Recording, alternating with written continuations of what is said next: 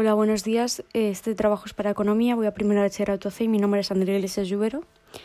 En este trabajo voy a hablar de la publicidad la competencia monopolística y específicamente hablaré dando un ejemplo de las conocidas marcas de Nike y Adidas. En primer lugar, hablaremos de lo que es la publicidad y para qué sirve. Publicidad puede entenderse como una fórmula de comunicación pagada por las empresas para anunciarse en los diferentes medios disponibles del mercado. Sin embargo, dada la cantidad de medios en los que los negocios pueden anunciarse, existen muchos tipos de publicidad. Principalmente encontramos dos tipos. Está la publicidad offline y la publicidad digital. Dentro de la publicidad offline podemos numerar los principales, los cuales son la publicidad en prensa, la publicidad en radio, en televisión, exterior o publicidad directa estos están entre algunos de los formatos disponibles de manera offline, pero la publicidad digital es patrocinada online. Existe una gran cantidad de alternativas, encontramos vídeos, anuncios en buscadores, redes sociales, email marketing, llamadas, etc. Pero ahora os preguntaréis, ¿por qué las empresas necesitan la publicidad? Bueno, podemos responder a esta pregunta diciendo que la publicidad es una necesidad para las empresas, debido a que es necesario el diseño de estrategias específicamente diseñadas para tus productos, con el fin de darlos a conocer y crear una buena reputación de ellos en el mercado objetivo. Pero cuando una marca tiene claro que desea invertir en publicidad, no es suficiente con tener claro el mensaje a comunicar en una estrategia específica, Dentro de la estrategia creativa se llevan a cabo procesos de codificación importantes que transforman propuestas empresariales en historias con contenido para comunicar. El lenguaje publicitario es muy importante para lograr conectar con el público. A nadie se le ocurriría lanzar un anuncio en el que se diga cómprame a mí, aunque este sea el objetivo corporativo. Hay que transformar esa propuesta antes de lanzarlo al mercado. Una de las opciones de transformación es la de apostar por la creación de un eslogan corporativo potente. Se trata de una de las estrategias que mejor funcionan en el mercado. Gracias a ella se consigue una posición ventajosa en la mente de las personas. Tanto Nike como Adidas utilizan esta técnica. El eslogan de Adidas es Impossible is nothing, que se traduce como Nada es imposible, una famosa frase del boxeador Mohamed Ali. Y el eslogan de Nike es Just Do It, que se traduce como solo hazlo, y es mucho más conocido y más usado. A continuación hablaremos de la competencia monopolística y en qué consiste. La competencia monopolista o competencia entre monopolios es un tipo de competencia en la que existe una cantidad significativa de productores actuando en el mercado, sin que exista un control dominante por parte de ninguno de estos en particular. Esta es muy frecuente dentro de los mercados de productos que se encuentran normalmente en los supermercados, donde existen productos de diferentes marcas pero con características particulares, y dentro de cada grupo de producto las características los hacen diferentes unos de otros, pero lo suficientemente parecidos para competir con otros productores y entre sí.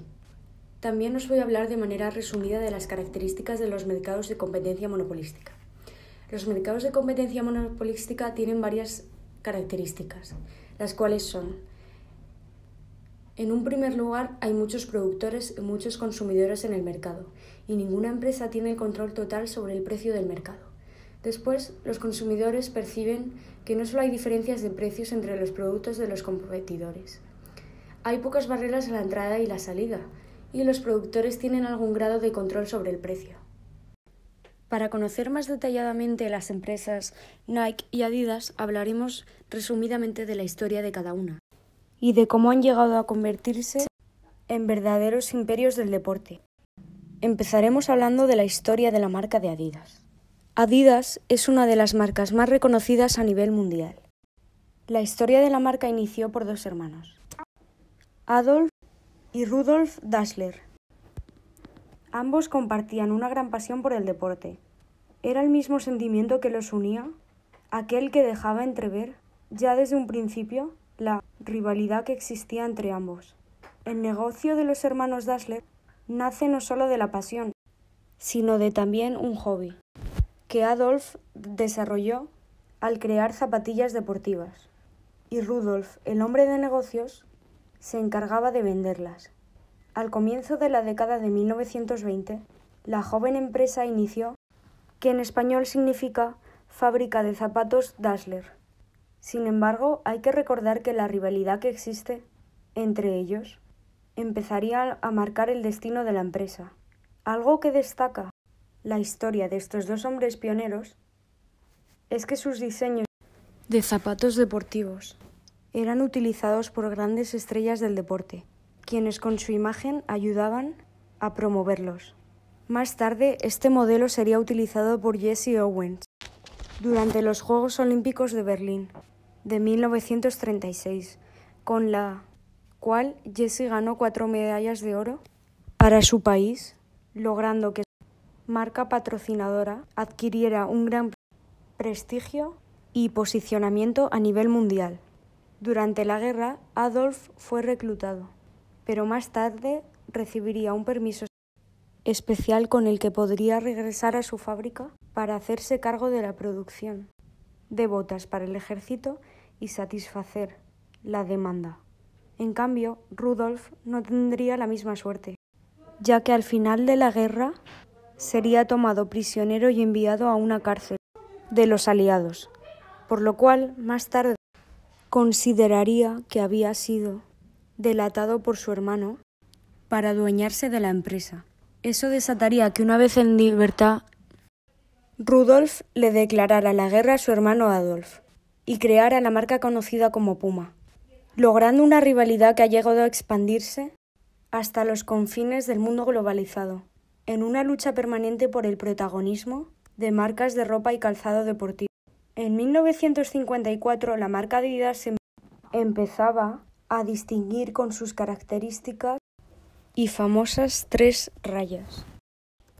Posteriormente, en 1970, en el Mundial de México, Adidas crearía el, primero de muchos balones oficiales para la FIFA en sus Copas del Mundo.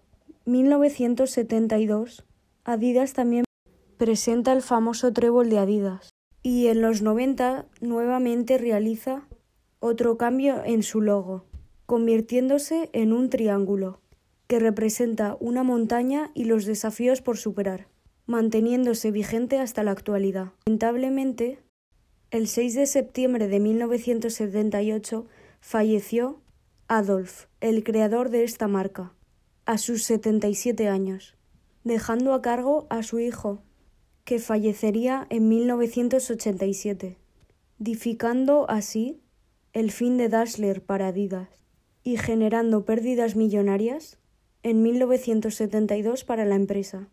Actualmente Adidas se sigue reconociendo como una de las marcas más reconocidas a nivel mundial, evolucionando tecnológicamente sus productos y acompañando a los deportistas de todo el mundo. Ahora eh, explicaremos brevemente la historia de Nike. La historia de Nike comienza en 1964, cuando Phil Nike y Bill Bowerman fundan en Oregón, Estados Unidos, la multinacional. Iniciaron vendiendo zapatillas en el maletero de sus coches. Sin embargo, meses después, obsesionados con el peso del calzado, descubren la suela que los catapultó al éxito. Entonces la compañía gana popularidad. En 1980 se acercan a los equipos de baloncesto y fútbol americano de las universidades para promocionar su calzado y ocho años después lanzan su famoso eslogan Nike, Just Do It, que se traduce como Solo hazlo. Nike cuenta con más de 26.000 empleados en todo el mundo, factura más de 13.000 millones de dólares por año y ha comprado otras marcas como Umbro y Converse.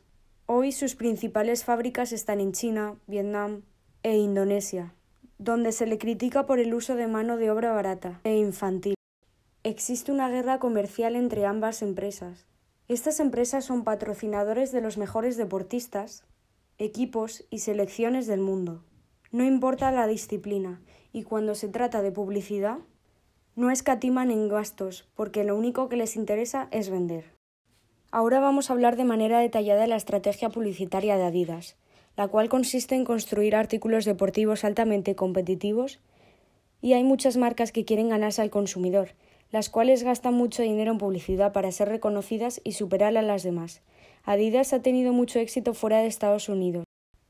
Adidas tomó la delantera con aquella campaña de Nada es imposible. Tuvo una idea muy creativa y se hizo famosa en los Juegos Olímpicos de 1973 en Berlín, Alemania. ya que un jugador ganó cuatro medallas de oro usando unas zapatillas de Adidas. Los artículos deportivos constituyen un negocio intensamente competitivo, que luchan por ganarse el corazón, la mente y el bolsillo del consumidor. Las marcas como Nike, Adidas, Reebok y Puma se promocionan en todo el mundo, recurriendo a una variedad de técnicas en la publicidad y en el patrocinio, como Michael Jordan con Nike. Las principales empresas de artículos deportivos intentan superarse las unas a las otras, contratando a famosos del mundo deportivo como Michael Jordan para ofrecer sus productos, y así fue como Nike obtuvo popularidad en el mundo. Y así contrató también por 90 millones de euros a LeBron James. Por otro lado, las posibilidades de contratar otras, a otras estrellas del momento las tenían Adidas y Reebok. La marca Adidas contrató a David Beckham y a Johnny Wilkinson. Adidas ha mostrado a las estrellas de hoy con las estrellas de antaño en una expresión creativa de su larga tradición en el mundo del atletismo. La publicidad de Nike es muy conocida porque eh, se realiza en vídeos que se suelen viralizar en las redes sociales y estos vídeos se suelen basar en situaciones reales. Por ejemplo, mostrando lo mucho que nos cuesta encontrar motivación para seguir o descubrir los verdaderos encantos de la actividad física.